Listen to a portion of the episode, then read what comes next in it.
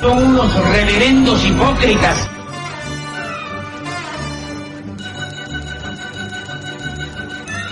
¿Por qué no suben a la tribuna a responderme si son tan hombrecitos? Tú te puedes reír, tú puedes decir lo que tú quieras, pero tú mientes.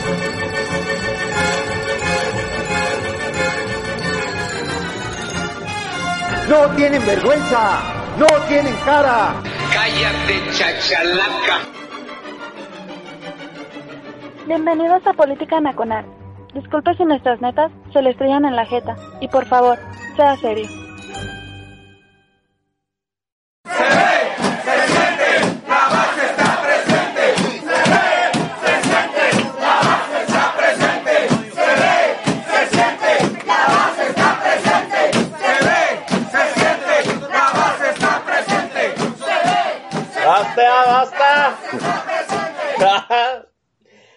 Todos, soy Oscar Chavira dándoles la más cordial bienvenida, con arrimón, ¿sí? a Política Nacional en reductores.com. Yo creo que ya la gran mayoría de la gente conoce cómo es el programa, entonces, este, yo creo que no hay que dar grandes advertencias, pero hoy, hoy, hoy, hoy, como decía el Chente Fox, hoy sí, señoras y señores, los conmino a que alejen a sus eh, criaturas de la transmisión. ¿Sí? Ya sabemos que pues, aquí en el programa se habla en cabroñol, ¿no? Castellano contemporáneo, jalisquillo moderno y cabroñol. Entonces, pero hoy sí los conmino este, encarecidamente a que alejen sus bodoques de la transmisión si usted eh, generalmente pone el podcast en su, en su trayecto a llevar a los muchachos a la escuela, ¿no? Ah, bueno, ahora los muchachos andan en clases virtuales. Qué infierno ha de ser eso, en clases virtuales. Bueno, si usted acostumbra a escuchar su podcast preferido de política nacional junto a algún chamaco, hoy sí le, por favor, le pido que antes le dé una repasada al podcast y después decida si su muchacho ya tiene la edad para escucharla. Porque el invitadazo de hoy, eh, pues, hay que decirlo, ¿no? Tiene sus privilegios, tiene poder dentro de política nacional y trae luz verde. ¿Sí? Así de fácil. Ahorita lo voy a presentar, mientras déjeme darle la bienvenida a la gente que se está congregando en el TAG. El Just Guitar dijo que no se podía entrar al TAG, pero ya lo veo ahí, quiere decir que, este, ah, mire, Jules Guitar nos está diciendo que la gente que no puede meterse a echar desmadre al tag de política nacional, pues lo intenten en Microsoft Edge, que, dicen que, el Microsoft Edge pues ya se compuso, pues esperemos que así sea. Yo, de hecho, estoy metido en el tag en, eh, Mozilla Firefox y no tengo problema. Bueno, eh, le, le, le, mandaremos el, la queja al servicio técnico del Chief Luis Mora, que le mandamos un abrazote, para que pues vea esa situación del TAG. Gracias a la gente que se está manifestando en Twitter, ¿sí? Eduardo Villasana dice que ya podemos darle en la madre al fin de semana, sí señor, salud, gracias.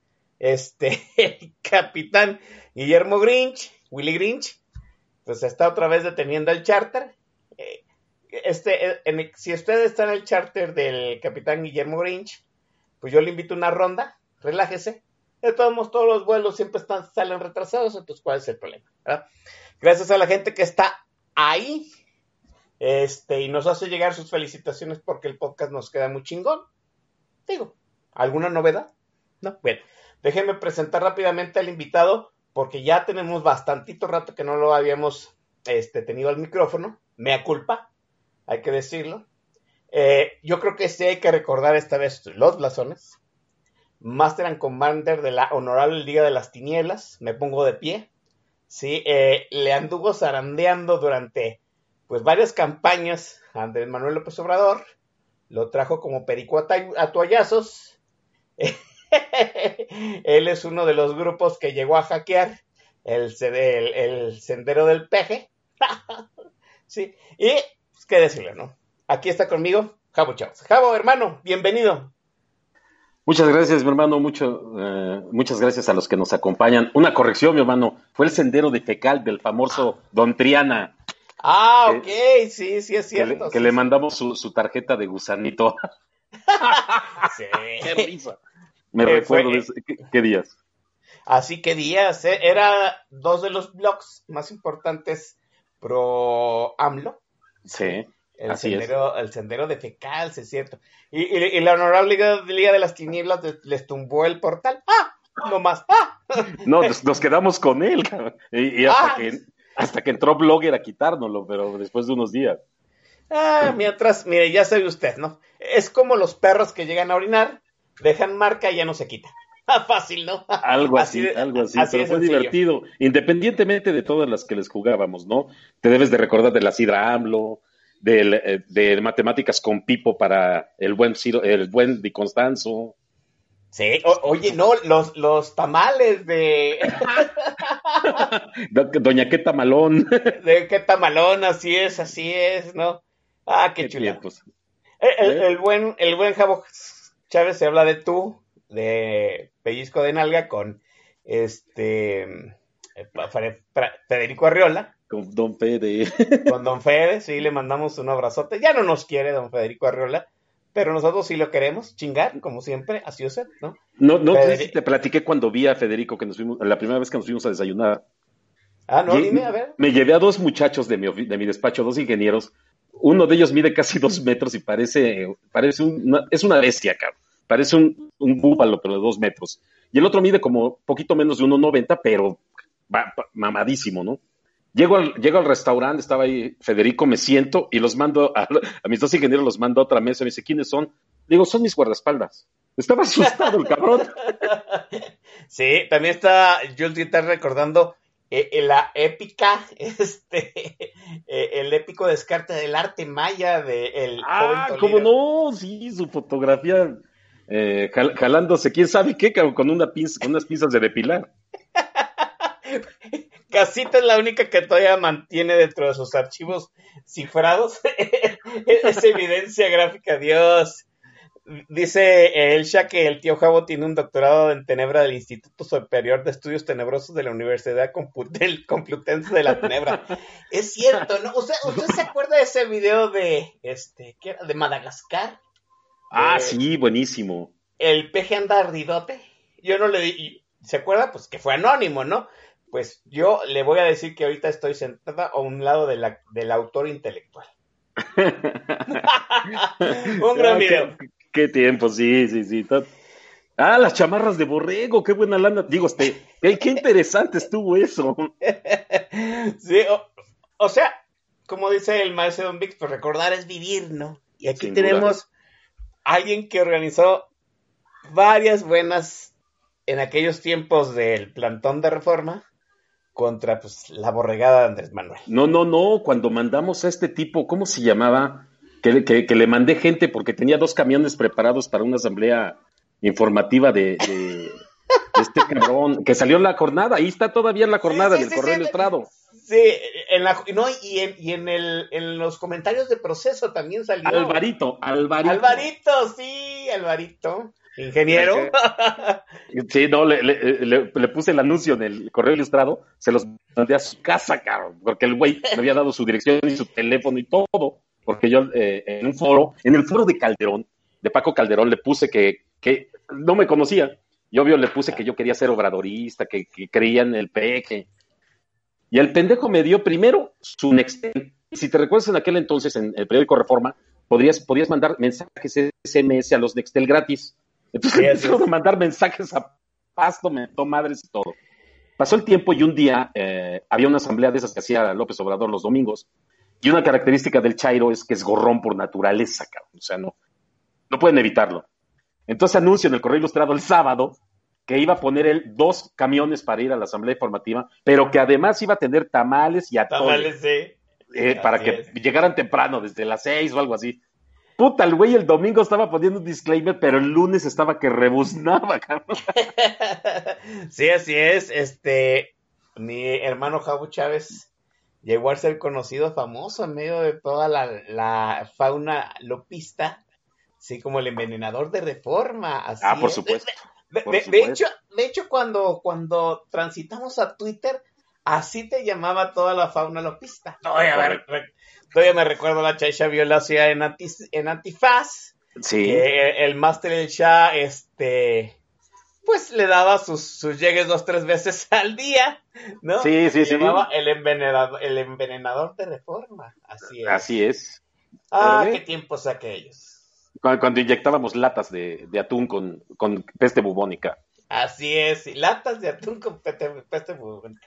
Ah, éramos felices chingado y no lo sabíamos, carajo. No, ¿Y ves? porque era en aquellos tiempos la rabieta monumental de Andrés Manuel López Obrador, pues nos parecía, este, ¿cómo dice?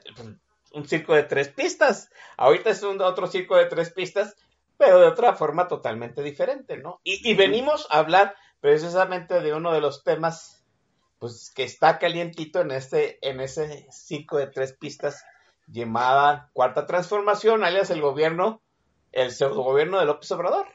Así es. ¿Sabe usted por qué? Quién no fuera a pensar, ¿no? Eh, hace unas semanas, la justicia de Estados Unidos, agentes de la justicia de Estados Unidos detuvieron al general Cienfuegos, que en su momento pues llegó a ser el secretario de la Defensa Nacional. En pocas palabras, ¿eh? era el jefazo del ejército, nada más abajito del señor presidente. Y, ya sabe usted cómo nos las gastamos nosotros los mexicanos con las, con las situaciones de los militares. Hay, hay que decirlo y hay que poner ese antecedente porque me parece importante para marcar un antes y un después de lo que está sucediendo en esta administración. La tradición militar en México, la forma en que los militares operan, trabajan, se relacionan con el poder civil en México es otro mundo muy diferente probablemente del resto de Latinoamérica.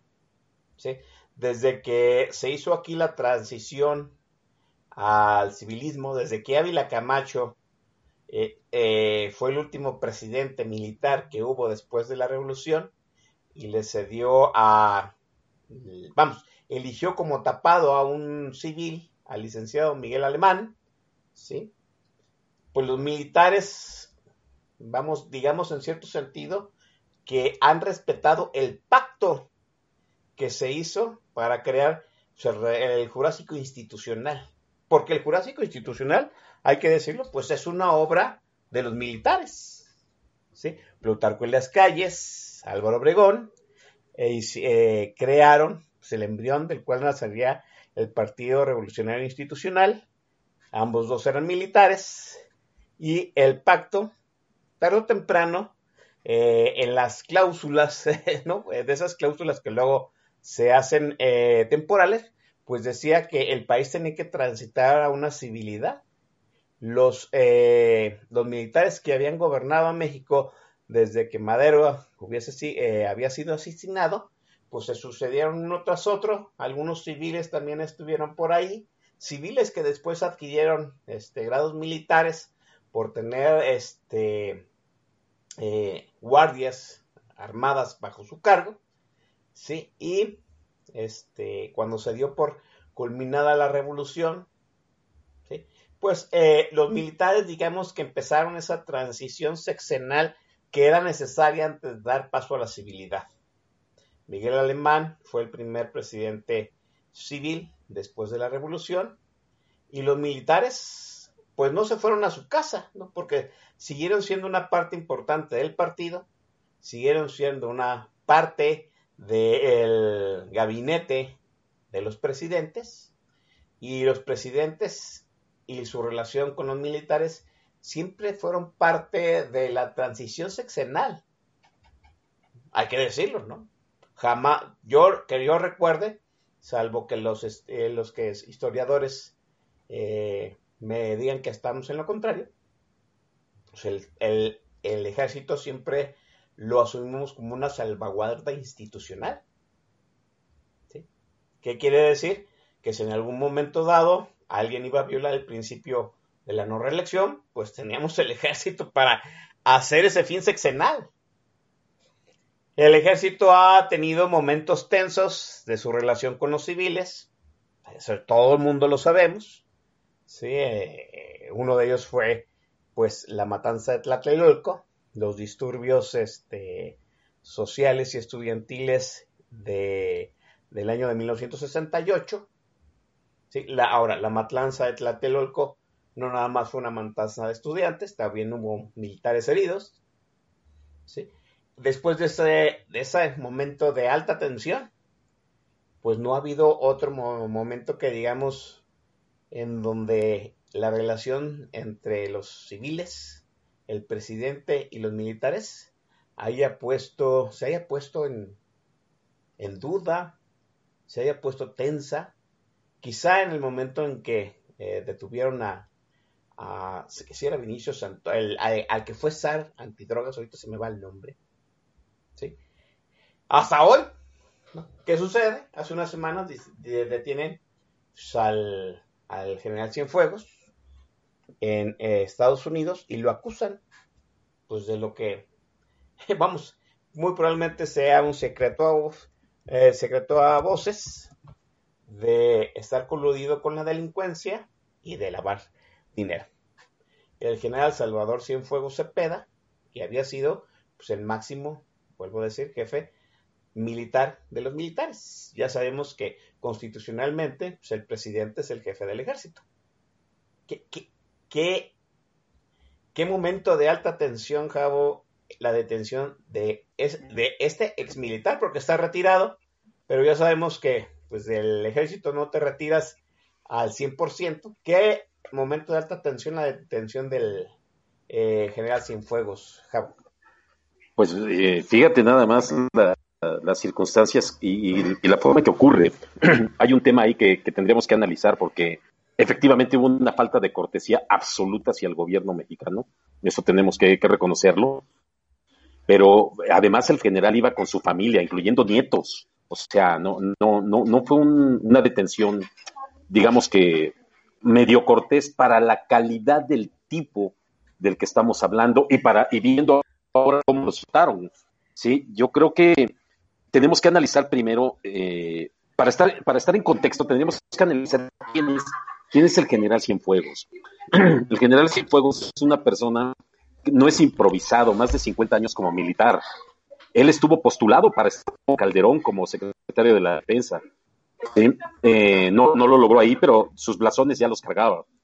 Cuando llega con, con el licenciado Peña Nieto, pues él, tiene cierta, cierta cualidad de, trato muy particular entre la milicia, exageradamente respetado, hacia afuera, eh, con otras instituciones que luchan contra, contra, el, contra el narco, particularmente la, PGR y todo, todo esto, eh, tiene demasiados roces, demasiados roces por su forma de ser y pensaba él que perdía protagonismo con relación a la lucha contra, contra el, tráfico de drogas. ¿Qué es lo que ocurre? Algo muy sencillo. Cuando viene esta detención, yo creo que es una sacudida tremenda hacia, hacia, la, hacia el gobierno mexicano. Y es una sacudida no solo a los actuales, sino también a los anteriores. ¿Por qué a los actuales? Porque hay una situación eh, que estamos viviendo donde se están volviendo los, los milusos, los militares. Los militares construyen aeropuertos, construyen trenes, construyen lo que se te antoje construyen, este, eh, eh, centrales petroquímicas, lo que tú gustes. ¿Qué es lo que está ocurriendo? que entonces gran parte del soporte que tiene actualmente el gobierno va de la mano de, los propios militares.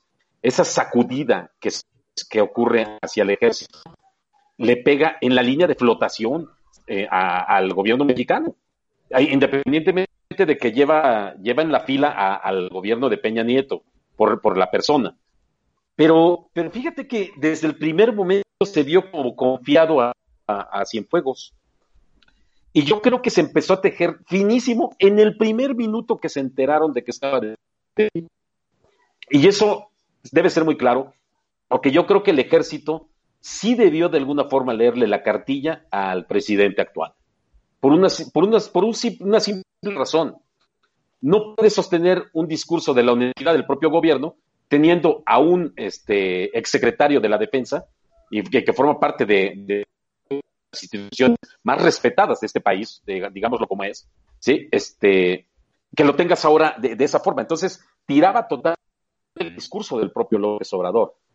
Lo que a mí no me hace match es por qué, habiendo tan buena relación entre Trump y, y López Obrador, no, no tejieron entre ambos la situación, inclusive para los efectos de la propia detención. Por ahí se rumora que la, la DEA está que rebuzna de coraje, porque parece ser que les tiraron, según ellos, trabajo de 10 años de, de, inteligencia.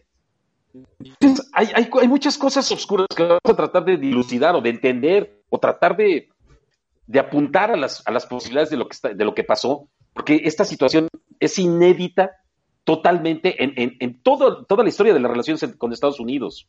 No hay forma de, de encuadrarlo ni, en, ni como la, en la relación, ni en la forma como sueltan al tipo. El tipo prácticamente regresó a México con una sonrisa de oreja a oreja y, y, directo a casa. Y supuestamente le tiene que hacer una investigación aquí, que ya sabemos que va a ser una investigación tipo propiedades de John Acker y de Sandoval o las propiedades de, de Bartlett. De verdad, no le van a hacer ni eh, Aquí lo, lo, más raro es que hasta la propia juez quedó pasmada con la situación y se nota que obedeció órdenes, cosa además rarísima, rarísima en, en, entre la, en, en, Estados Unidos. Existen los jueces 100% corruptos, pero yo no he visto a alguien que, que, tan rápido se meneara y dijera, ok, vámonos, se acabó. Digo, quitaron la acusación, pero ¿por qué? Viéndolo desde el punto de vista de, de, para no afectar las relaciones, pues es tanto como dijimos que pueden soltar al Chapo si eso afecta las relaciones con México. Así es. Y sabemos que no lo harían. Entonces, eh, la calidad del personaje tuvo mucho que ver, pero también podríamos especular que el, el, personaje sabe mucho de aquí y de allá, que esto debe ser cierto. O sea, eh, con el nivel que tiene, él manejaba información de inteligencia exageradamente diáfana en todos los sentidos y de primera mano. Por lo mismo, creo que estamos en una situación a donde a todos deja pensando y no creo que el tiempo nos ayude a dilucidar esto, hermano, porque el hermetismo que se va a guardar va a ser máximo. Habrá que ver qué dice el nuevo, el, el presidente número 46, ¿no? Así es, definitivamente. Mire, déjeme decirlo porque yo creo que esto nos agarró fuera de lugar a todo mundo. Nadie se lo esperaba. Yo creo que hay una situación también de incertidumbre y de, vamos, interrogantes profundas de este lado del Río Bravo y de aquel también. Sí, porque primero la detención, como dice Javo Chávez, tan inusual. Sí, obviamente para hacer una detención de ese calibre, estamos hablando pues de un ex del mayor jefe militar del sexenio del sexenio pasado, ¿sí? Este pues no es una cosa que se que se hace sin avisar, ¿no? Por la pura cortesía. Ahora, se hace en el momento en que él va pues rodeado de su familia, que no nada más me parece este una descortesía política, sino también pues, un exabrupto policial. Hay que decirlo como es. ¿no? Esa es una situación que sorprende a todo mundo. ¿Quién dio la orden? Pues eso se han hecho muchas especulaciones. Yo lo que he leído en la prensa norte norteamericana pues es que es una operación de la DEA, de la agencia antidrogas. Yo creo que eso no nos debe de sorprender a nadie. ¿sí? La sospecha de que los militares están coludidos con ciertos carteles o que el ejército en sí es un cártel, pues mire, está en el proceso desde los años 80. En, en algún momento el finado Julio Scherer ¿sí? Eh, y le hizo una entrevista a una ex Miss Jalisco, ¿no? Que estaba, según ella, pues muy involucrada. Era una de las queridas de los eh, militares metidos en el negocio de la droga. Y Julio Scherer en una entrevista que le hace en los años 90, este, le dice, pues de aquí de la quinta zona militar de Guadalajara, de Jalisco, pues quién es narco. Entonces, la Miss responde, pues mejor pregúntame quién no. Cuando termina esa entrevista, ¿sí? La, la que fue en la Ciudad de México, la muchacha se regresa y eh, extrañamente pues, se accidenta en la carretera este, de la Ciudad de México a Guadalajara. E, esa situación de los militares coludidos con los narcos pues, no debería sorprendernos a todos, ¿no? Si hay políticos coludidos con los narcos, pues debe de haber, en cierto sentido, pues, que todo mundo tiene su vínculo y el ejército no debería estar eh, exprofeso de eso. Lo que llama la atención, sí, como dice Javo Chávez, es el hecho de que el, en las encuestas anuales que se hacen acerca del este, prestigio de las instituciones, el ejército siempre es el primero o la segura institución nacional que en la que los mexicanos tienen más confianza.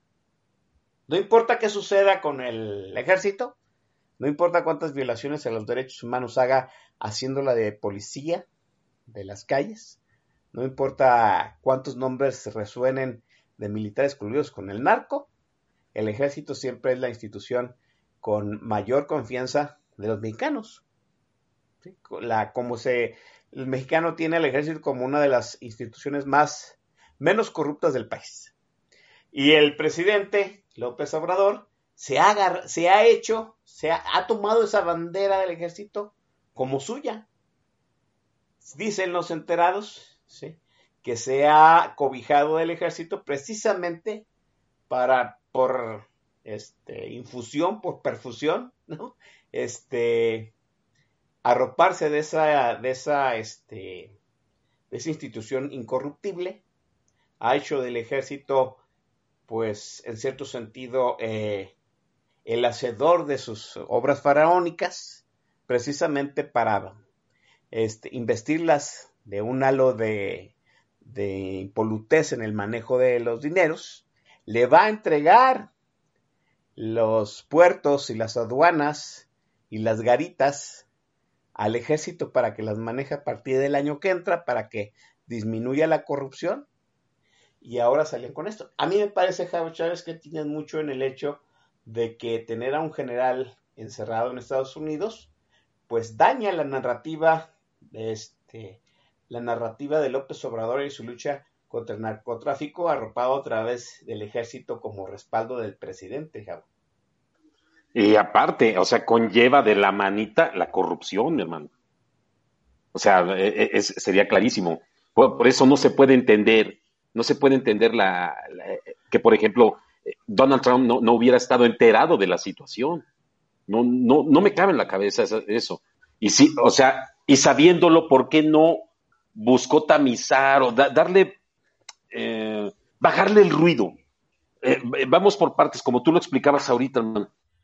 Lo detienen con su familia. Ese, tipo de detención, yo creo que aparte de que es vergonzante, ¿sí? Busca también eh, meter mucho ruido ahí en la, en la narrativa de cómo ocurren las cosas.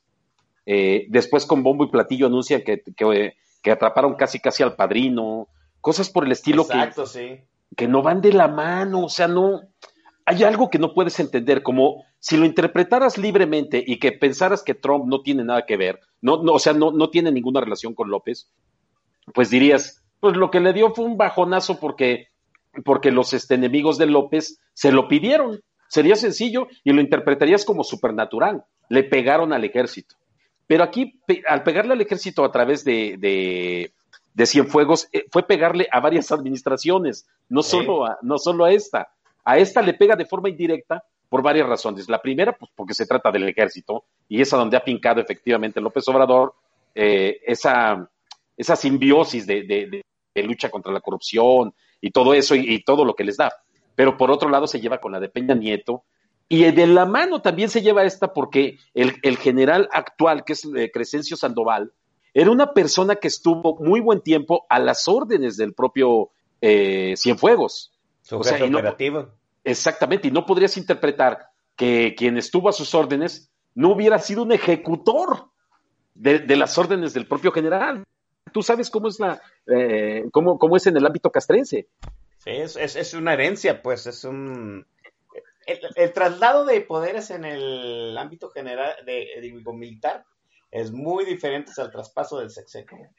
Allá no hay que, que gana el partido opositor, ¿no? Todo, a, a mí me parece que es, es una convención de general, les dan humo blanco y le dicen al presidente, el que sigue es este, ¿no?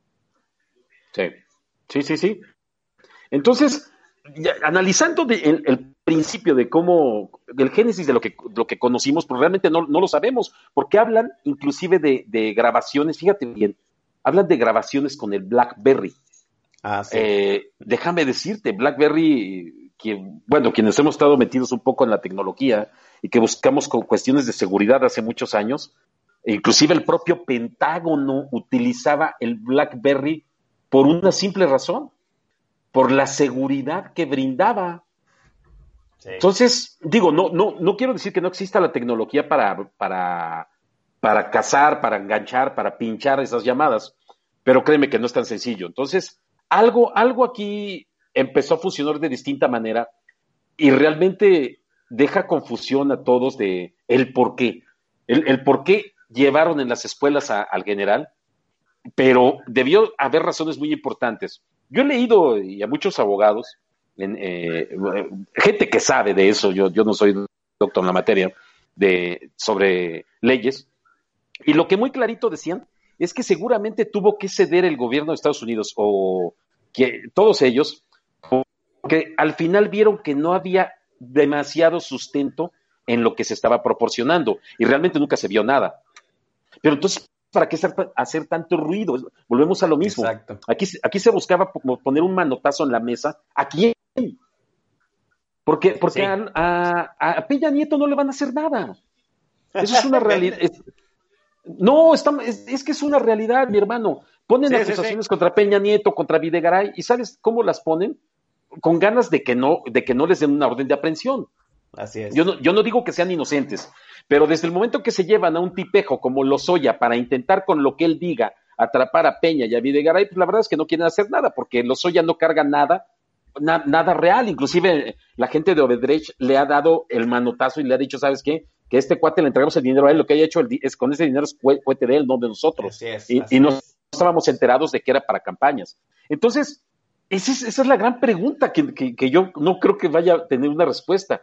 Y, y después, el circo al soltarlo, que creo que más adelante lo vamos a tocar, hermano, es increíble. O sea, está, de que no lo crea nadie. Sí, así es. Creo que, miren, número uno, alguien debió autorizar la detención de aquel lado de la frontera. Yo asumo que debe de haber por lo menos algo sustentable entre el montón de, de trascendidos que hubo en la prensa, pues debió haber habido algo sustentable.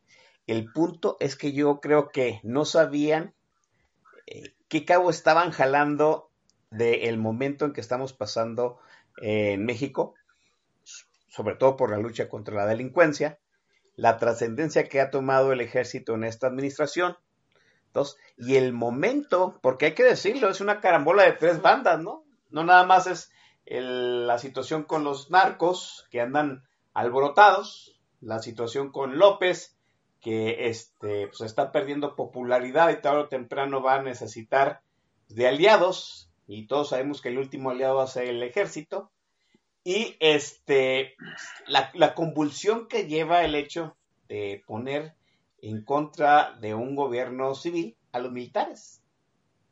Y estoy hablando a los militares que han permanecido, vuelvo a decir, y eso nadie lo puede negar y nadie se lo va a negar al, ejército, institucionales al Poder Civil en México. Oiga, déjenme dejar aquí la plática, está muy buena, va, vamos a seguir comentando sobre la detención de Cienfuegos, que para mí es un chantaje enorme, ahorita lo vamos a dilucidar, pero yo en este momento este, cedo el control de la, este, de la tornamesa, del playlist, del micrófono a mi estimadísimo hermano Javo Chávez. Hermano, todo tuyo el micro. Pues vámonos, vámonos, Recio. Este, aquí trae, aquí está el MP3 de Por tus pujidos nos cacharon, vámonos.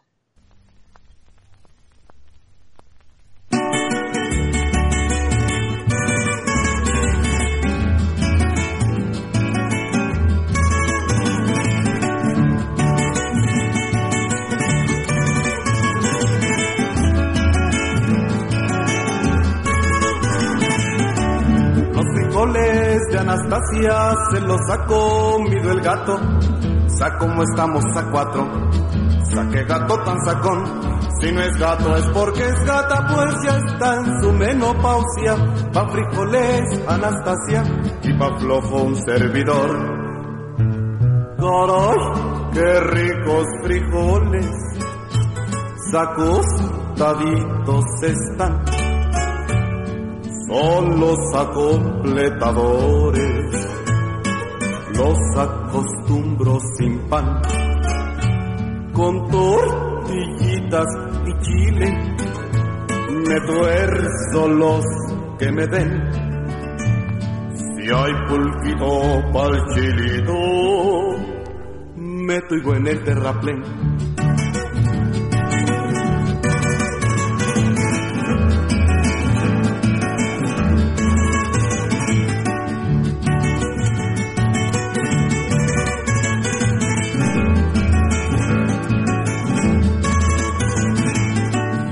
Frijoles de Anastasia se los ha cocido la olla, los extraigo con cebolla y les exprimo un limón con longaniza más queso y chorizo chispazón que después les aconsejo se los coman de un jalón.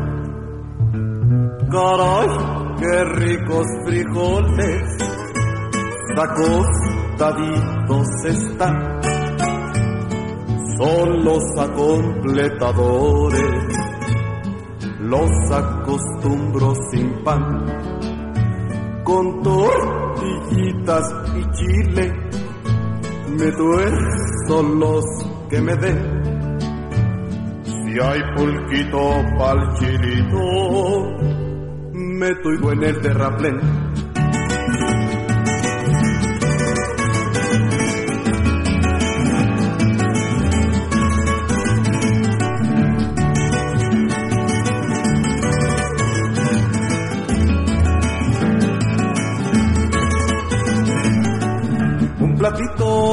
Frijoles a cualquiera se le saca. Si no quieres estar flaca, sea como sea te los doy. Te los revuelvo en tu plato y hasta te echo requesón. Tú les pones el culantro y me das luego tu opinión.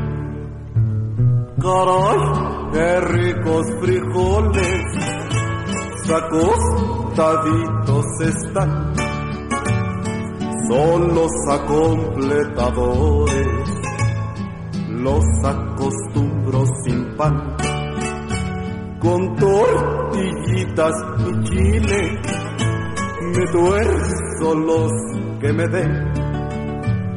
Si hay pulquito pa'l chilito, meto y en el terraplén, meto y en el terraplén, meto y en el terraplén, meto y en el terraplén.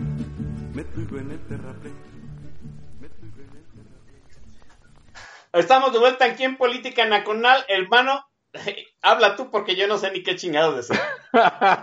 Pues, ¿qué, qué les, qué les puedo decir? Pues eh, el público tiene que, que- que corroborar que tengo mejor gusto musical que Don Vix. Eso sí no lo pueden e- evitar, señores. Va- vamos a hacer, yo creo que un, es una breve encuesta. Esa sí, este, no es puria, ¿no? Esa encuesta real para ver quién ha puesto el mejor playlist. Ya, ya estás tú, está eh, el maestro Don Vix, está Pablo Majuluf, eh, Fernando Sí. Duorak, por supuesto, Es- y Macario es- Esquetino. Sí, Fernando eh, Borac puso un playlist, en lo personal me gustó mucho. eh. Sí, muy chingón, hay que decirlo, ¿no? Dice, dice Eduardo Villasaña en el Twitter que no se vuelve a quejar del playlist de Don Vix. Ah, ¿verdad? A ver, pero muy cabrón, ¿verdad? Que, que Garibaldi era lo más bajo que podíamos llegar. no, como dicen, cuidado con lo que desean, muchachos. Déjenme agradecerle a la gente que está manifestándose, sí, en Twitter y en el tag, porque amerita. Hoy estamos de un modo muy relajado. Es un programa de lujo, porque cada vez que viene Javo Chávez es un programa de lujo, hay que decirlo como es. Está ahí en el tag. Pues se ha manifestado la honorable Liga de las Tinieblas, hermano, ¿eh? O sea, siguen ahí este, manteniendo el alto a la institución. DVD, DVD. La, la HLDT, eh, la, la, la Liga de las Tinieblas nació para ser eterna. Mientras viva este pendejo. El PG vive, la carrilla sigue. Ya, Es- fuerza. eh, está el Master El Shah, Corazcón. Corazcón te quiere agarrar a besos, hermano. No lo entiendo. ¿Cómo, cómo? Sí, pues dice que eres tu ídolo, que le has cumplido, que no sé qué chingados. Un saludo a, a Corazón, está el chamaco latoso, está Maumesa, bienvenida. Este, espero que en- nuestra, eh, nuestro nivel de pueblo no le, no le arruine su, sus oídos. Está Odín Esparza, Ernesto. La Precio dice que de dónde sacas tantas mamadas, Javo. ¿Cuál es mamado? Está súper bien. ¿Qué, Sí. querías escuchar, Precious? ¿Querías Pues escuchar sí. este, mocedades o qué? No, no te entiendo. No, no, ni digas emocionadas porque eso va a suceder la semana que entra probablemente. Está, está el Capitán Prolas, Javier Santoyo, este Montero 32, el Jules Guitar está cagado de risa, no sé por qué. Eh, eh, el Capitán Billy Grinch también se ha manifestado. Dritten 107, Agusmal, el señor Onan Torolinios, eh, está Davoilogic. Davoilogic está pidiendo Kiss. No anda tan perdido, hay que decirlo, ¿no? Eh, eh, y en el traje está Gaviraj. Ya hablamos del señor Eduardo Villasana. Mi estimadísimo Gabo Navarro anda a todo lo que da. Dice que ya trae su lista, su camisa de grupo marrano. Un saludote al, a- al colega, porque es colega de, de, También Jo- de Javo no, Chávez es Jorge. y nuestro. Es Jorge. Jorge Arce. Es Jorge sí, Arce. es. Jorge Arce, Jorge Arce es, es colega de Javo y su servidor, todos somos ingenieros, nada más que Jorge Así Arce, creo que anda extraviado y no le va a la América, tarde o temprano le llegará la verdadera fe. Al- algún defecto debía tener, cabrón. Mm, Pues sí, no puede ser tan perfecto como nosotros, pero en fin. Este, gracias a todos ellos. Ya llegó Er, Er González 82, ¿verdad?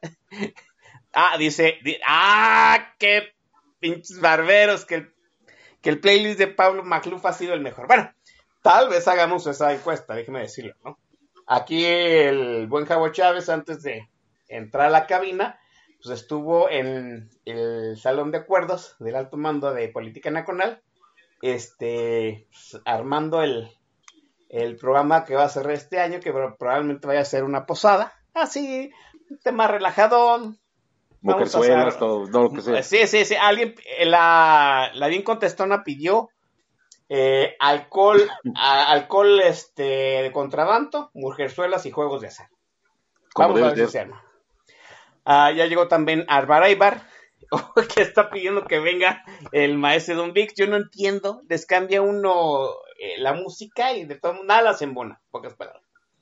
Oiga, pues estábamos hablando de el general Cienfuegos, Salvador Cienfuegos Cepeda. Lo detienen de forma grosera, hay que decirlo así. Le arma, la detención viene acompañado, me parece, Javo, de una campaña mediática orquestada Es correcto. de- desde Estados Unidos, porque, porque se vio, se supo, ¿sí? A- a- a- orquestada desde Estados Unidos, diciendo pues que era el maloso de Malolandia, de que las acusaciones tenían sustento. Yo llegué a ver que algún medio filtró las conversaciones este de su teléfono Supuestas, celular. sí, supuestas conversaciones, ¿verdad? sí.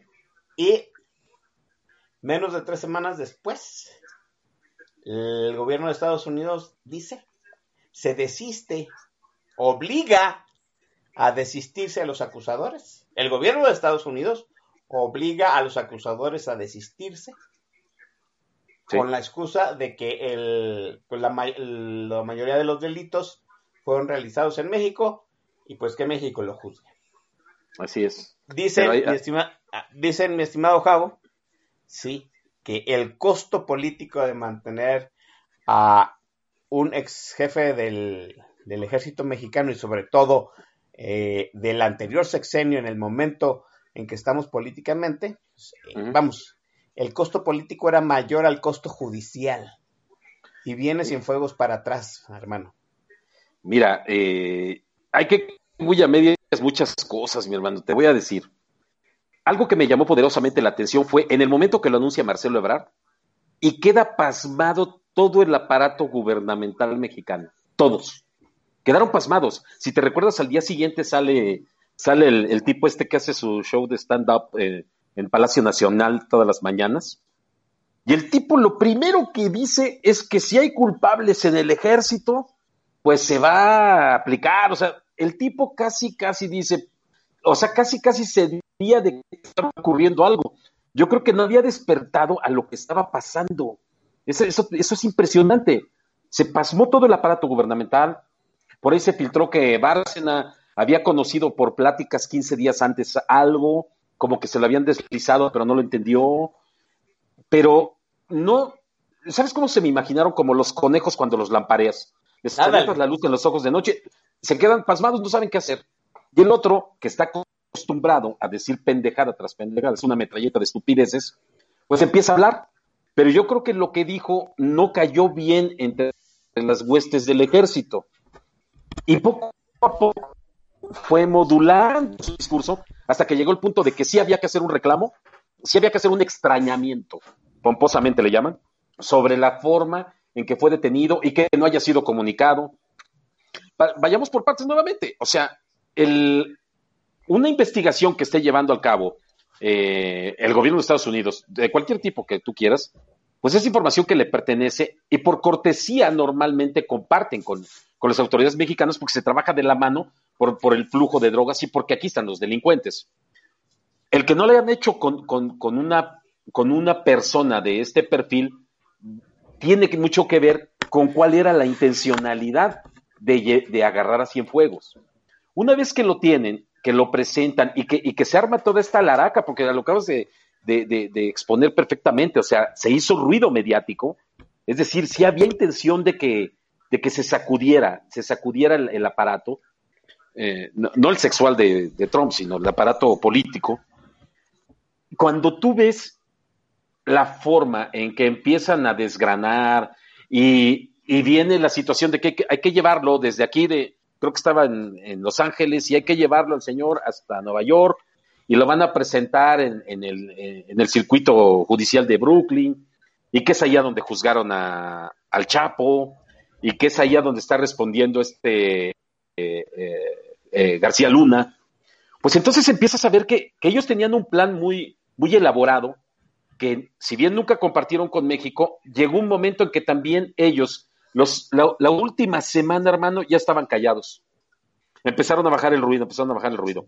Es cierto. Y, cuando, y cuando tú de repente escuchas, pues que van a retirar los cargos, y lo anuncia, si no mal me recuerdo, lo anunció el Miluso Cebrar, ¿sí? No, me, extraña que no lo haya anunciado el fiscal general de la República, pero bueno, ese tipo y nada es igual. Ay, perdón, este, no, el fiscal, Dios.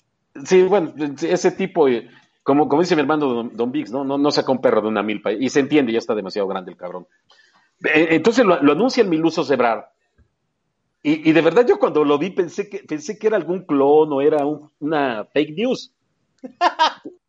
Te lo juro, yo, yo sí lo pensé, mi hermano, porque conociendo a las autoridades norteamericanas, yo era lo último que, pudiera haber pensado que iba a ocurrir, créeme. Es más, yo sí veía un daño muy fuerte al, al, al, al gobierno mexicano, para empezar, y segundo, un golpe demasiado fuerte para, para el ejército, más allá de lo del gobierno. ¿sí? Porque el ejército, nos guste o no, tiene muy buena, o ha tenido, últimamente tal vez lo haya, haya esté, esté, perdiendo, pero normalmente de muchos años ha tenido una aceptación muy buena de parte de la población.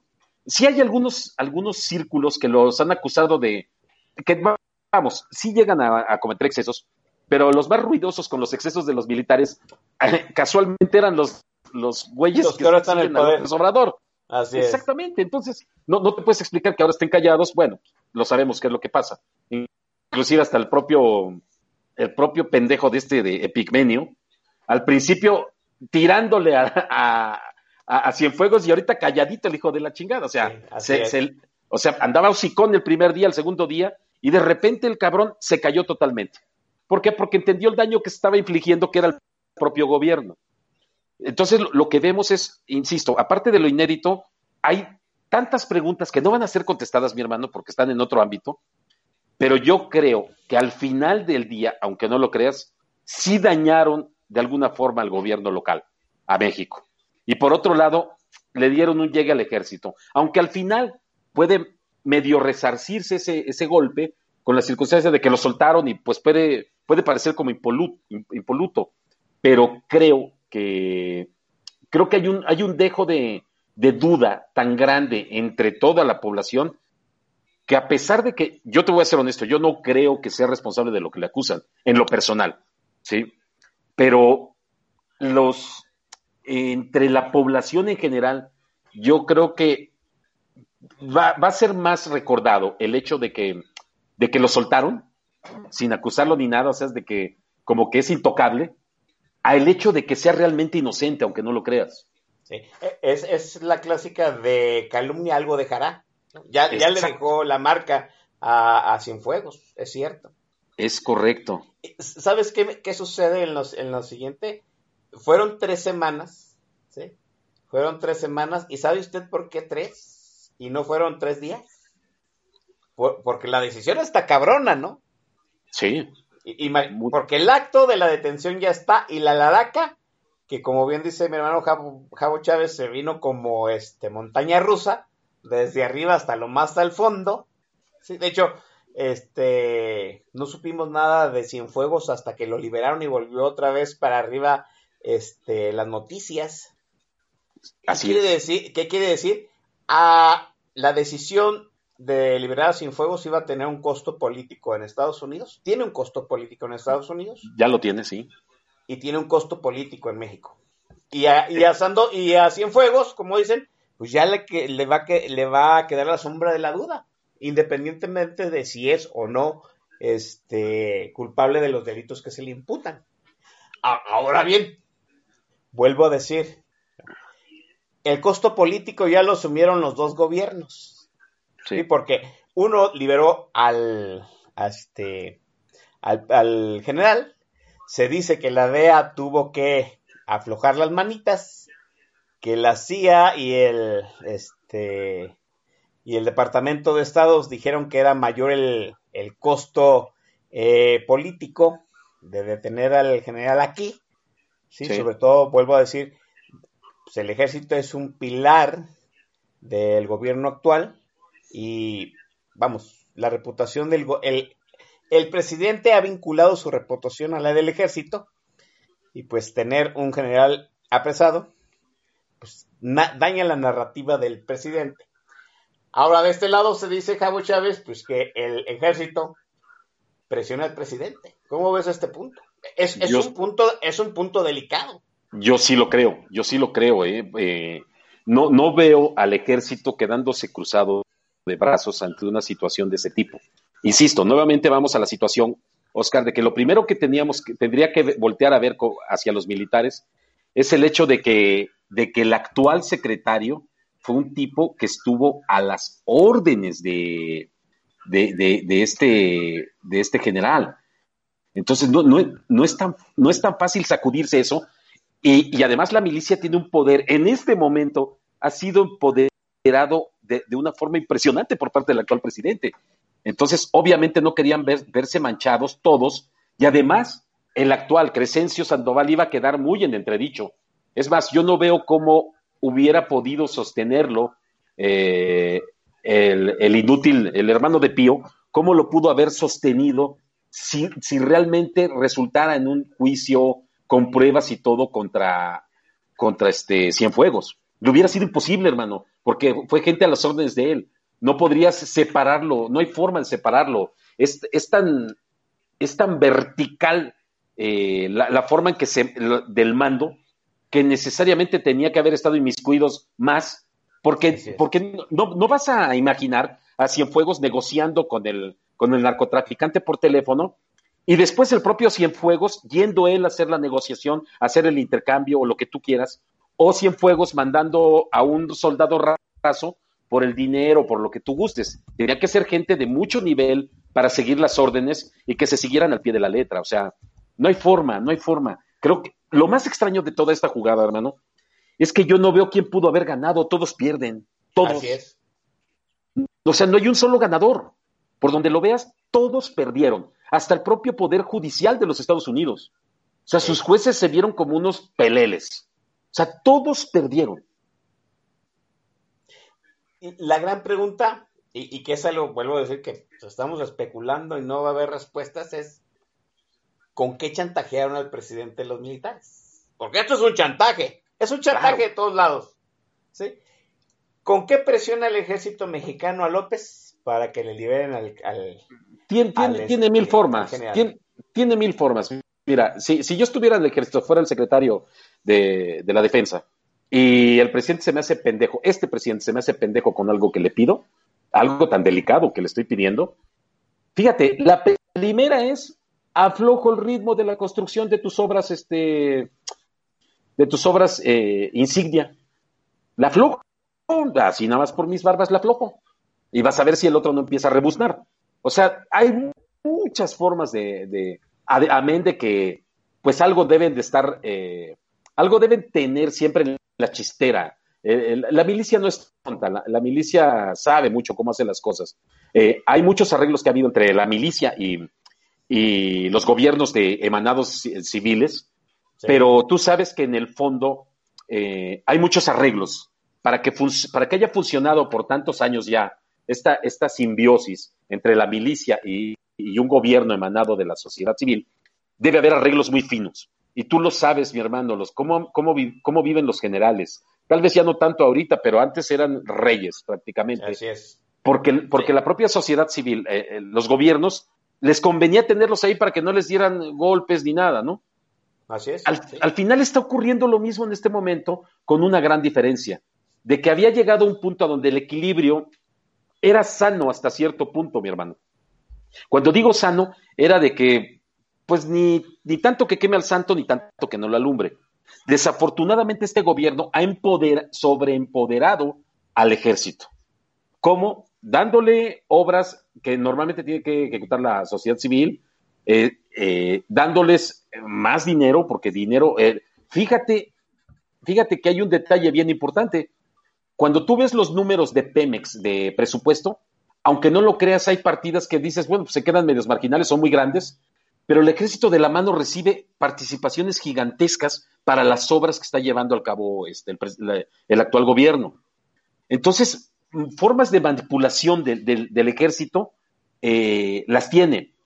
¿Qué es lo peligroso para nosotros, hermano? Que el, que el ejército se la siga creyendo. Y si logró, si, suponiendo, sin conceder, vamos a especular, como, como dices. Ah, bueno, no, tú no dices sí, pero yo sí digo. Este, eh, vamos a especular que, si hubo una presión suficiente y directa de parte del ejército hacia, hacia López, estamos en un escenario muy feo, hermano, porque eso estaría demostrando que el ejército está tomando todo el poder. Sí, es un mal, es un mal precedente, ¿no? Correcto. Eh, el ejército chantajea a, López. Y López va, López va a chantajear al gobierno de Estados Unidos. Oiga usted. así no me la creo, pero bueno. Algo, algo, algo, algo vendió, algo vendió. Ah, ah, ah. No, sé si entre ellos vayan las nalgas de México. Sí, es eso. mire, el chantaje, vuelvo a decir, es un arma de doble filo. Porque pues a alguien tiene, lo tiene que personar y alguien tiene que ir a ofrecer las nalgas. La gran pregunta es, las nalgas de quién ofreció López Obrador. Ahorita está saliendo la noticia que está más calientita. Sí, este, Días antes se había especulado que el gobierno mexicano pues había ido a chantajear a Estados Unidos con que le iba a bajar a la rayita a lo que está haciendo, al muro militar que está haciendo en la frontera, impidiendo el paso de los migrantes, que iba a bajar eh, la detención, que iba a bajar este, que iba a permitir aflojar las restricciones en la frontera del río Bravo y la frontera física del lado de, Sonora y las Bajas, las Californias. A mí me parece que es muy poco. Lo cierto es que ahorita está saliendo a, pues ha filtrado el hecho de que pues, el gobierno mexicano había ofrecido la cabeza de un alto capo de la mafia por la liberación de Cienfuegos, lo cual, discúlpeme usted, es harto peligroso, ya no nada más para el, para el ejército ni para el gobierno, sino para toda la población. Porque vaya usted a saber qué cabeza de, los grandes capos de México ofrecieron y se va a venir, pues como ya sabemos, la matazón en grande. Déjeme dejar este segmento aquí. Vamos al, al segundo, este, al segundo segmento eh, musical por cortesía de la curaduría de mi hermano Javo Chávez. Abran sus oídos, ilústrense, chamacos. Javo. Pues vamos a, seguir con, con, letras así medias, medias medias especiales. Vamos, no sé, se, me ocurre, vamos a poner en este momento el de uh, Penetrator, vámonos. Penetrator, venga.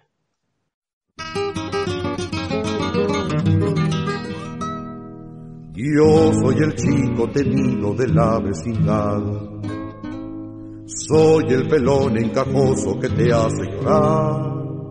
Me llamo José Boquitas de la corona y del real. Yo soy del barrio El Carita, las chicas, los chicos me dan mi lugar. Siempre me verás vistiendo mi saco café. Tiene sus ojales blancos atrás de mi que. Si tú le cuentas los pliegues, verás que siempre uso tres. Te echo de menos pelona con tu pelo corto, tu falda, yeye. Mi novia ya no es Virginia, Quintina ni Paz. Ahora saco excrementina, la saco a pasear. Es muy robusta del pecho, aprieto, se la quité es primo de Juan Derecho, caifán de los huevos, huevos la merced. Te hacía un chico temido, me dijo el rufián. Pero eres meco y me sacas de quicio, caifán. Ah, muchachito travieso, eres el mismo Satán Eres como la tía justa que empuñas la fusta, mi pela fustán. Ya se va el chico temido, ya se va su tren. Presta tu chico con vida, tu papá ya bien. Besitos a los pelones, besitos por más allá que te atropelle la dicha y te saque pedazos de felicidad.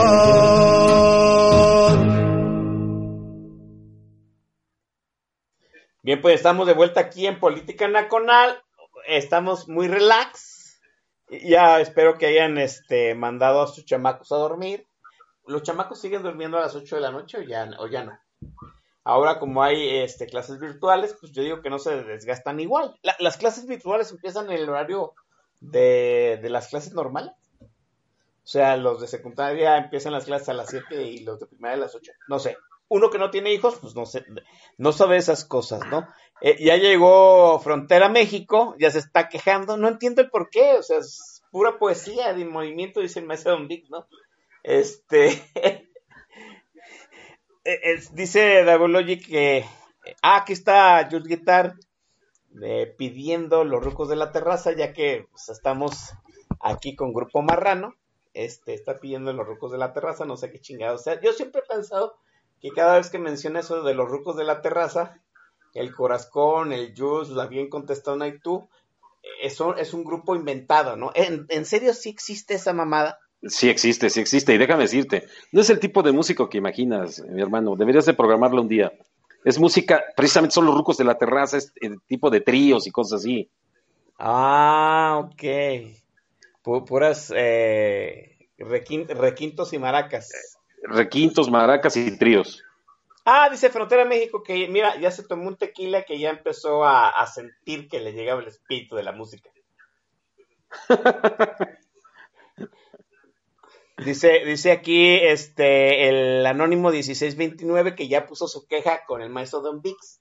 Y yo digo, ¿y?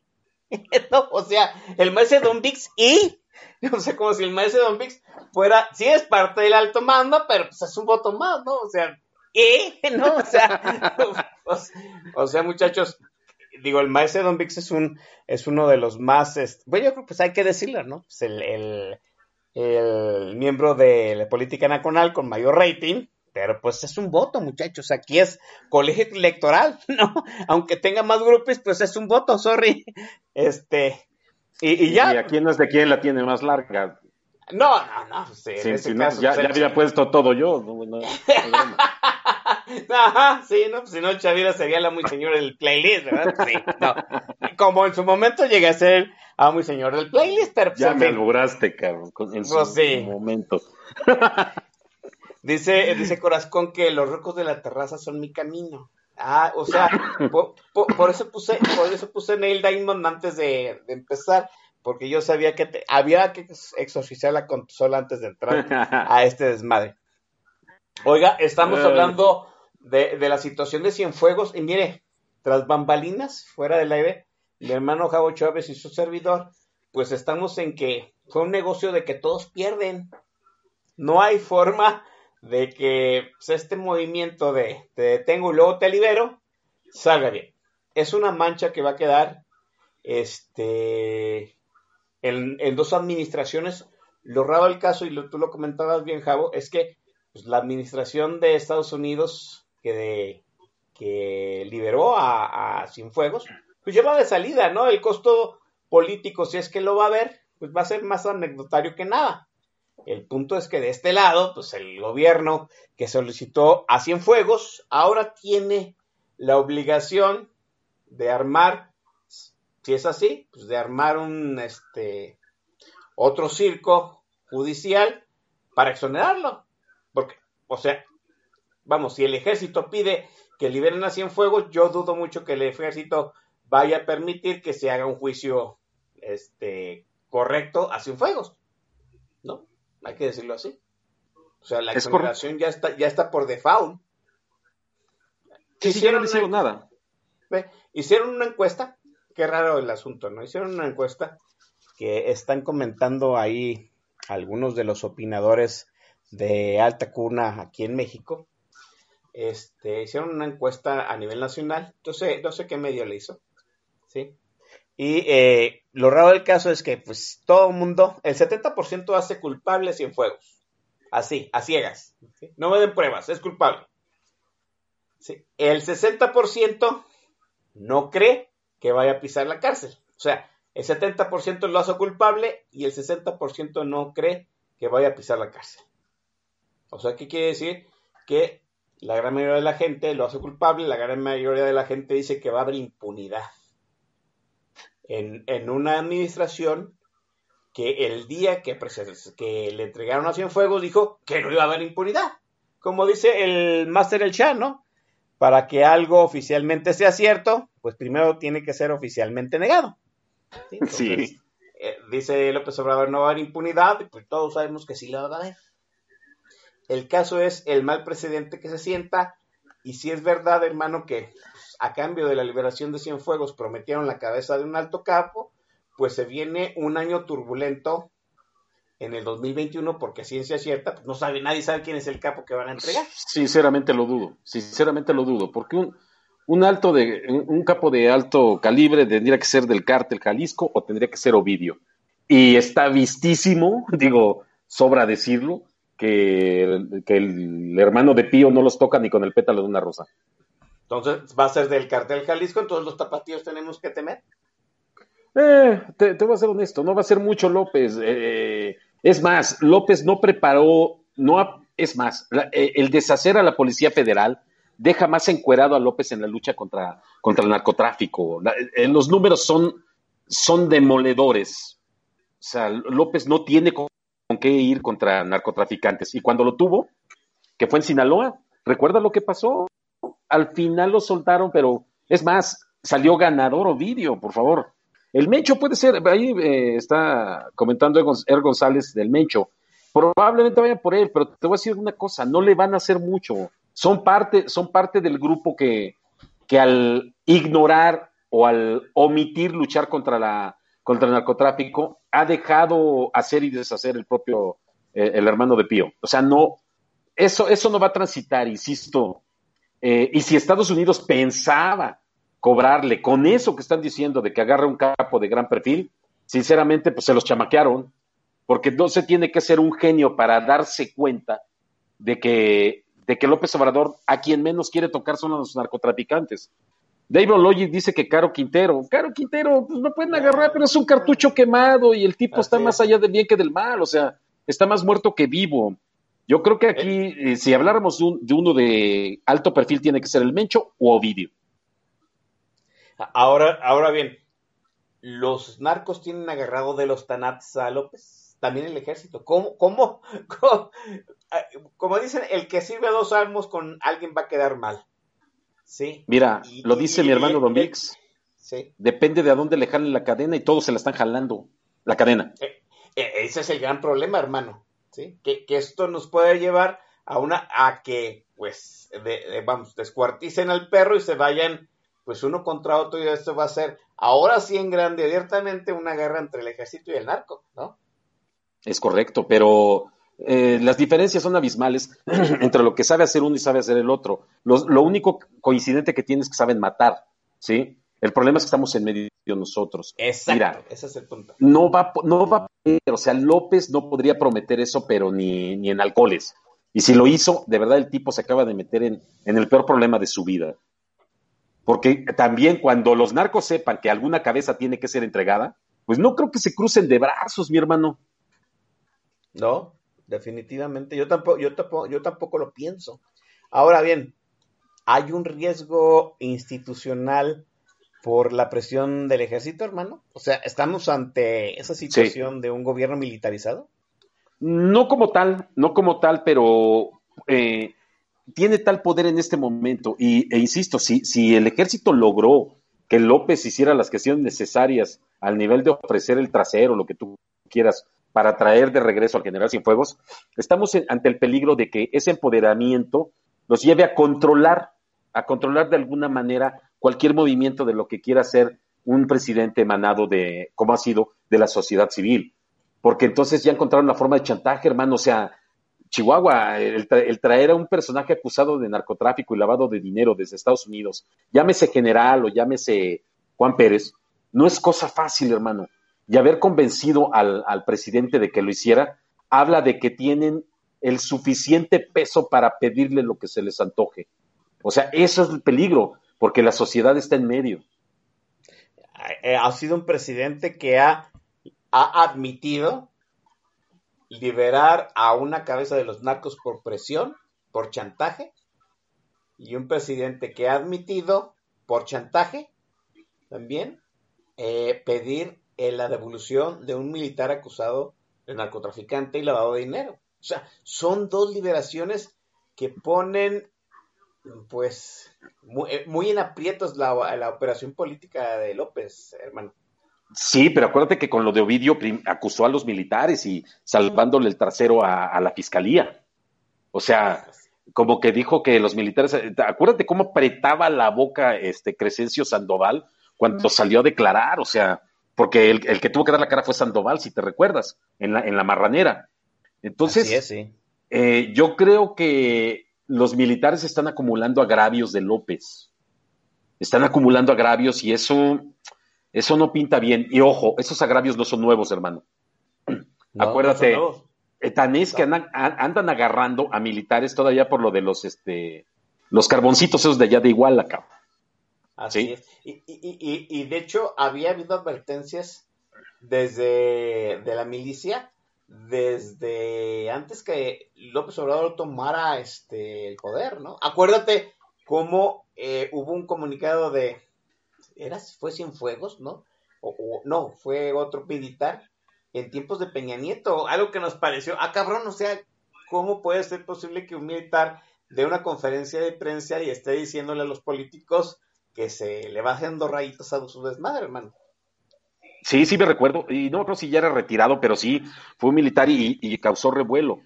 Insisto, yo creo que López, eh, su narrativa y todo, la, centró tanto en el propio ejército tratando de congraciarse de alguna manera. Sin embargo, ha cometido errores en, en, ese, en ese proceso. El primero, para mí, el primero e importantísimo fue la cuestión de Ovidio, a donde los culpó. Yo recuerdo la cara de Crescencio Sandoval en la barranera, hablando de lo que pasó, de lo que hizo y todo. Y si te recuerdas, le protegió el trasero a López. Y tiempo después López eh, acepta que él fue el que dio la orden casualmente. O sea, ¿cómo entiendes esas contradicciones? Porque al principio todo el mundo dijo que el presidente no tenía que ver, el presidente no, no. Y, al, y después él mismo declara que él dio la orden para proteger a la población, sus cuentos de siempre, ¿no? O sea, no puedes entenderlo. Yo creo que con una mano acaricia a los militares y con el otro ha intentado golpearlos y los militares no son pendejos, los militares no son cualquier persona, los militares no son necesariamente chairos. Se están dando cuenta de que con una mano los acaricia y con las otras los golpea para, para obtener sus, para, según López, para tener sus, su parte privilegiada de consentimiento con el ejército y aparte su parte de dominio con la opinión pública no le está ya funcionando, hermano. Y creo que esto que ocurrió con el general Cienfuegos, insisto, sigo sin encontrarle lógica porque todos pierden, todos, todos. O sea, no, no hay un solo ganador. Así es, fue un, un, déjeme decirlo así, ¿no? La detención fue en el, en el peor timing posible, en, en el momento de una transición administrativa del gobierno de Estados Unidos. Eh, eh, esas detenciones generalmente se hacen cuando van empezando los gobiernos para dar un golpe de autoridad, para, demo, para una, narrativa de, una narrativa de demostrar poder, en el momento en que quieres negociar algo a largo plazo, yo no entiendo qué, qué, qué tanto se pudo negociar a largo plazo cuando esta administración de Trump ya se va. Sí, y créame que Joe Biden trae otro cassette en la cabeza muy diferente a lo que traía este Donald Trump. ¿no? El punto es que eh, pues la relación bilateral está en uno de esos, de esos momentos tan locos, podría decir. Jamás había, visto, había estado la relación bilateral entre Estados Unidos y México tan loca, ¿no? Este, por, nos chantajean con aranceles para detener a los migrantes, mandan llamar al presidente para hacer campaña, traerlo de perrito faldero, este, eh, y ahora esta situación de, una, de un intercambio de un detenido en donde todos pierden. Es quiero como que, la pirinola, ¿no? Quiero que te imagines, mi hermano, a López diciéndole a, a Donald Trump, oye, oye, Trump, este, regrésame al general o te voy a hacer manita de puerco. Fíjate, por los tiempos que hablabas ahorita. Sí, sí, sí, así es. Donald Trump con una mano en la cintura le puede decir, ok, te pongo aranceles, pendejo. Y acuérdate cómo lo dobló para la cuestión de los inmigrantes. Entonces hay algo que no cuadra en todo esto, más allá de los tiempos, hay algo que no cuadra porque todos perdieron y todos cedieron, que es lo peor. ¿Cómo le hacemos? Vienen momentos en que la narrativa de Cienfuegos puede enardecerse y puede pasar de los medios, de la tinta de las páginas web, pues a, las, a las calles con la población civil, es cierto. Mire, yo sé que la gran mayoría, muchos de la gente que que nos está escuchando no vive en zona narca, sí, pero los efectos de los golpes al, al, ejército y al narcotráfico son inmediatos. Yo se lo digo porque vivo en Guadalajara. Aquí cada vez que se habla que se detuvo un gran narco, pues el efecto, el efecto en las calles se ve al día siguiente, ¿no? Aumenta el número de ejecutados, se vienen los este, narcobloqueos, etcétera. Empiezan las balaceras, etcétera, etcétera. Sí. Vamos es. a ver qué vamos a ver qué sucede narrativamente en las próximas semanas. Eh, en las próximas semanas también veremos si tiene un efecto en la operación de narcos y ejército en las calles. Pero lo cierto es que, mire, váyase preparando porque esto nadie va a sacar provecho. Ojo, va, mi hermano, no, a ver, no, dime. Pierdas de, no pierdas de vista una cosa, no perdamos de vista una cosa. La Guardia Nacional es prácticamente la milicia, ¿eh? o sea, no lo perdamos de vista. Exacto. E, Ese es, ese es el otro punto, ¿no? Que nuestra seguridad depende de los militares. Mire, se fue eh, eh, se fue el secretario, este, ¿quién era el secretario de, de protección?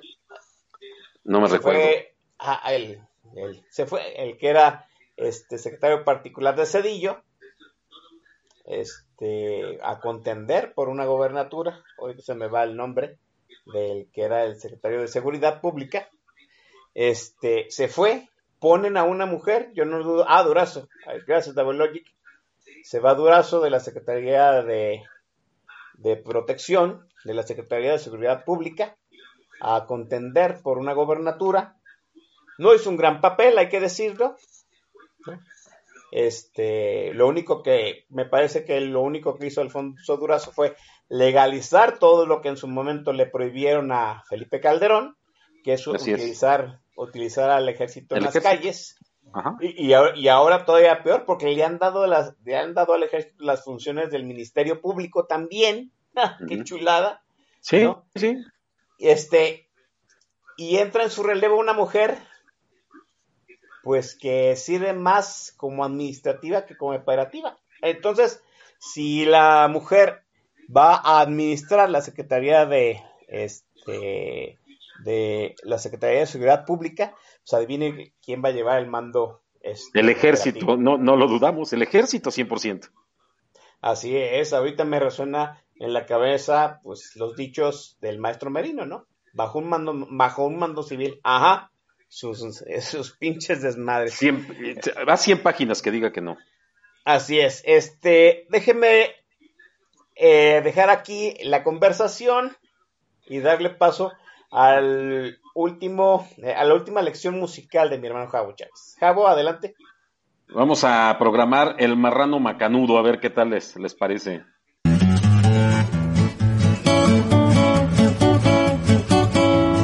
Justiniano, Luciano, Ponciano, son tres nombres con fin maloliente.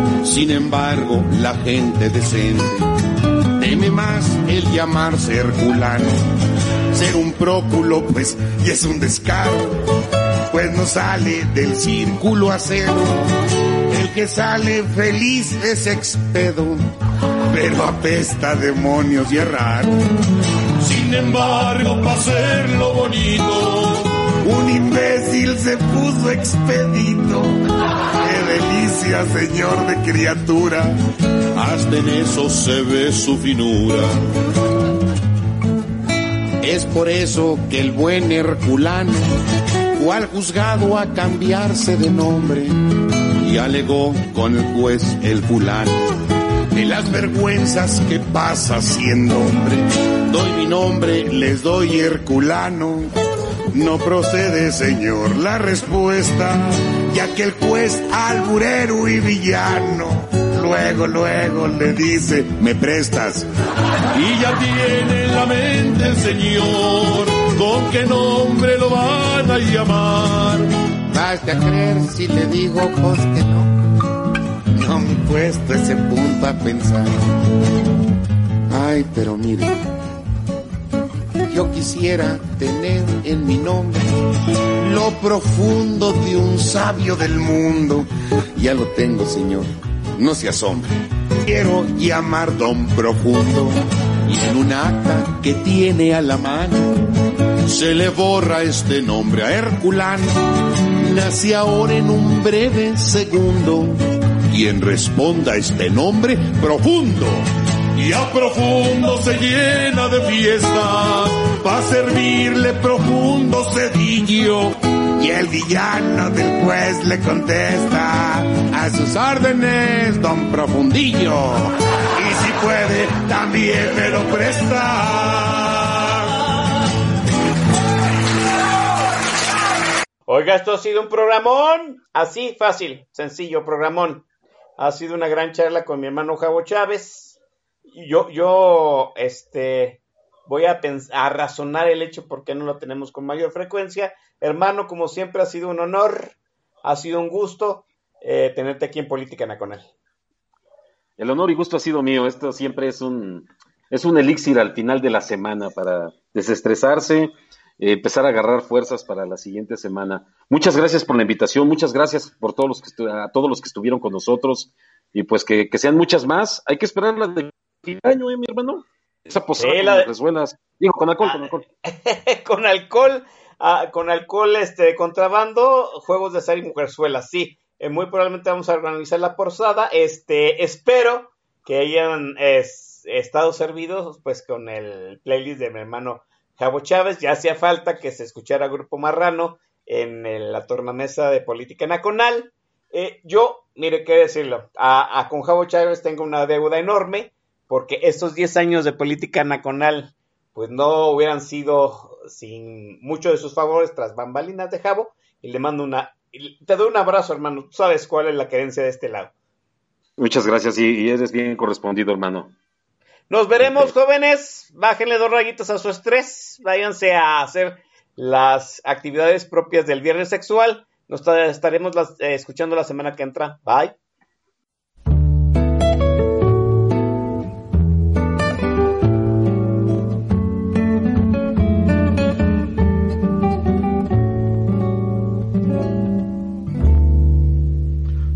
Una tienda en mi pueblo, precioso lugar.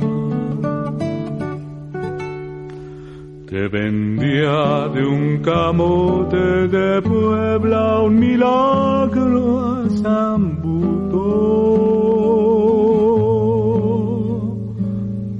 Pitos, pistolas pa' niños, te hacía yo comprar. Pa' tu cruda una panza o te inflaba una llanta al minuto. Aros, argollas, medallas, podías tú adquirir. Un anillo, un taladro, petacas, tu cincho de cuero. Te enterraba en el panteón, te introducía en el cajón. Antes con un zapapico abría tu agujero. Me dabas para alquilar alguien que fuera a llorar. Mientras lloraba, alumbraba con velas tu entierro. Leche, tu té, chocolate, tu avena o café. Te sacaba las muelas picadas, dejaba las buenas. Pasas el chico zapote, picones con miel. Había métodos, tubos o huevos o platos o leña. Desde Apizaco a Yocotes mandaba traer. Exportaba el chipotle en cajones, también la memela. Chupones para el bebé, de un agorero hasta un buey. Chochos y mechas, bizcochos, tiraba rayuela. El día de madres vendí lo que el día 20 metí. Nabos, zanahorias, ejotes y chile en cazuela. Plumas en sacos de lona o tela de juir. Había lomos y tallos de rosas, mangueras y limas. Mangos, mameyes, cojines, trasteros de aquí. Había zumo de caña, metates, tompiates, tarimas. Embutido a un chorizo podías tú llevar. longaniza de aquella que traen los inditos de fuera. Te acomodaba al llegar en mi hotel particular. Tres pesos más te sacaba por la regadera. Pero un buen día me perdí y hasta mi tienda vendí. Solo salvé del traspaso la parte trasera. Tuve una tienda en mi pueblo, precioso lugar.